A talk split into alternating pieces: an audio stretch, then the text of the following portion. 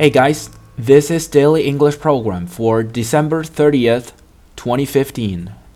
The term for today is gut feeling.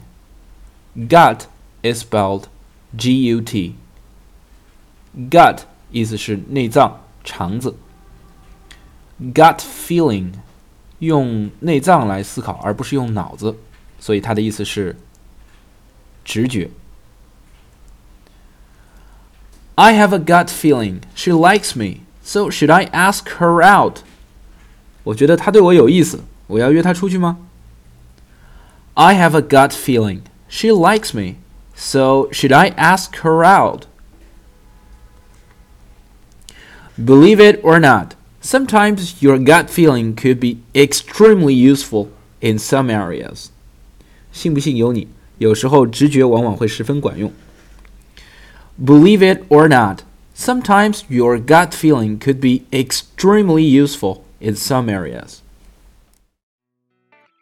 For more video series of my show, please check out my website at tubeguy.com or follow us on WeChat.